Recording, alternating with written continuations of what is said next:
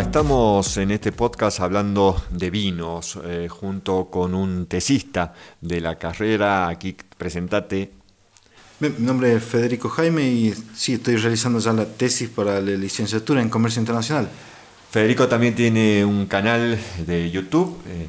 que se llama... Comex Trade se llama y bueno, empezamos hace muy poco y tratando de darle un poco de difusión en este momento. Perfecto, ahí vamos a estar acompañándolo entonces a Federico también en la difusión, además que a partir del próximo programa ya iremos grabando nuestros podcasts también en video y los programas de radio que salen los días miércoles para utilizarlo y subirlos en nuestro canal también que tenemos y en YouTube y en la nueva reformulación que va a tener la página web de la universidad y de la radio. Ustedes pueden escuchar estos podcasts en www.radiocasal.com.ar. Y en nuestro programa del día miércoles eh, primero de julio, creo que justamente está saliendo ese programa, estamos hablando sobre la cuestión del vino. Y se ha lanzado el, todo el proceso de actualización del Plan Vitivinícola 2020, ahora se va a llamar Plan Vitivinícola 2030, y este será el resultado de un proceso de actualización de aquel otro plan que se lanzó ya en el año 2000.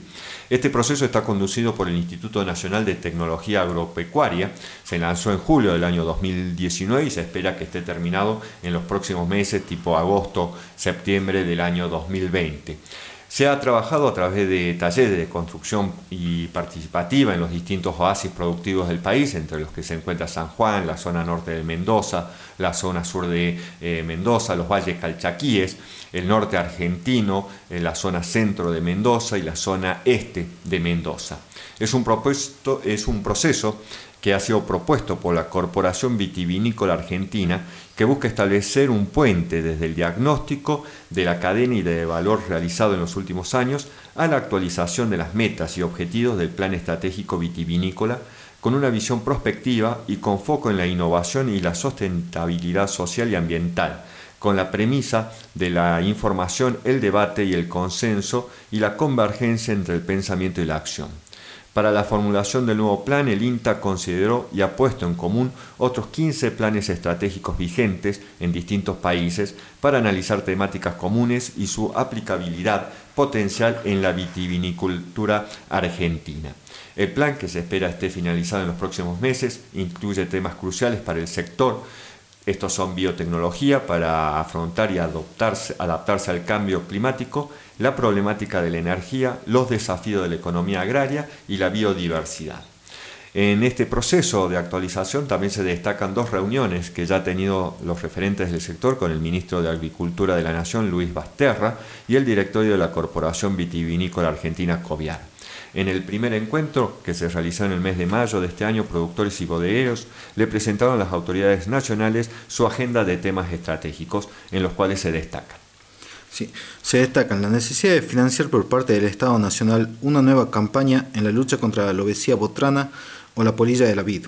Continuar con el convenio de articulación y promoción de la cultura del vino en el mercado interno a partir de la ley de vino argentino bebida nacional la necesidad de abordar una agenda, integral que enfrente la crisis hídrica que afecta a todo el oeste argentino y demande un abordaje común para la definición desde obras de infraestructura estratégicas hasta la necesidad de fijar cuadros tarifarios, financiamiento y subsidio para los productores electrointensivos y la reconversión energética a fuentes sustentables. Posicionar y fortalecer la Asociación Ad hoc de Negociaciones Internacionales de la Vitivinicultura, que funciona en el seno de COVIAR, para que trabaje en forma permanente y articulada con organismos públicos y privados, como Cancillería, el Instituto Nacional de Vitivinicultura, el Ministerio de Agricultura, las cámaras de vino a granel, la de mosto y jugo de uva concentrado y Wine Argentina, en la detección de acuerdos comerciales o barreras arancelarias, comerciales o sanitarias, que puedan potenciar o afectar las exportaciones de todos los productos de la cadena vitivinícola. En un segundo encuentro virtual que se realizó el 16 de junio y que reunió a unos 35 referentes de toda la cadena vitivinícola nacional y representantes de organismos técnicos y de los gobiernos nacionales y de las provincias vitivinícolas, El Ministerio Basterra afirmó que el Plan Estratégico Vitivinícola 2020, que se lanzó en el año 2000, fue un aporte estructural muy relevante, por lo que consideraba que es muy importante que este tipo de políticas se lleven adelante para poder ordenar la energía que existe dentro de los sistemas. En otra videoconferencia realizada en la primera quincena de junio, la Cancillería Argentina también manifestó que busca apostar al sector vitivinícola para aumentar las exportaciones de productos con valor agregado. En ese encuentro virtual, el secretario de Relaciones Económicas Internacionales, Jorge Neme, avanzó junto al presidente de la Cámara Coviar, José Zucardi, en un esquema de trabajo para fomentar las exportaciones de productos vitivinícolas hacia nuevos mercados, donde será fundamental la articulación pública-privada para el desarrollo productivo del país y para potenciar las economías regionales.